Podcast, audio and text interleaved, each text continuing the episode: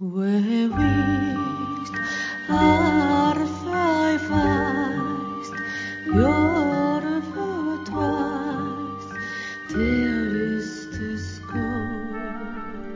ぼ日刊階段山猫便第65夜今夜ご紹介するのは水難というお話です。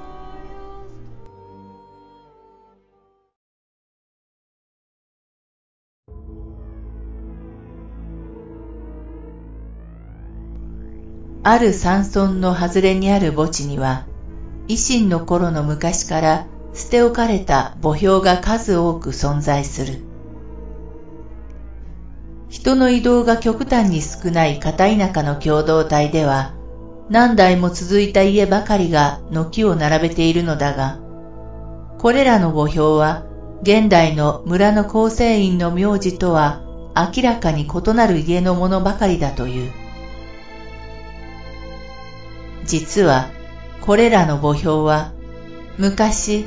村内で水争いがあった時に争いに負けて皆殺しにされた家のものなのである。山奥の村では水田は山の傾斜地に開かれているが、特に降雨の少ない年は山の上の方に位置する上の集落と下の方に位置する下の集落の間で水争いが発生する。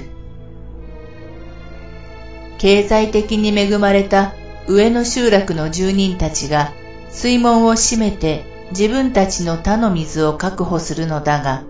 それでは生活できない下の集落の住人たちは、野因に乗じて自分たちの田に水を落とす。こうしたことが繰り返されているうちに、豪を煮やした上の集落の人々は、よってたかって下の集落の連中に危害を加え、ひどい時にはほぼ集落ごと殺してしまったそうである。こういう村には因縁めいた話が絶えない。例えば、上の集落の子孫は、偶然かもしれないが、水にたたられることが多い。S 君の家系は、そんな因縁のある上の集落の子孫だったが、現在は東京で生活している。彼の姉は小さい頃、海水浴場で水死しているし、叔父は借金区から海に飛び込んで溺死している。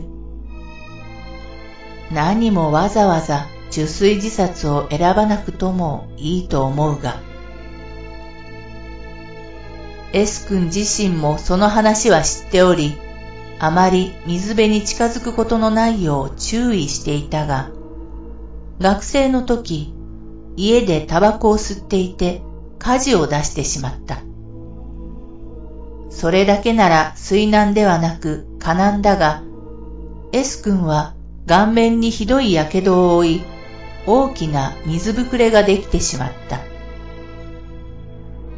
端正だった S 君の要望には、醜い火傷の跡が残ったのである。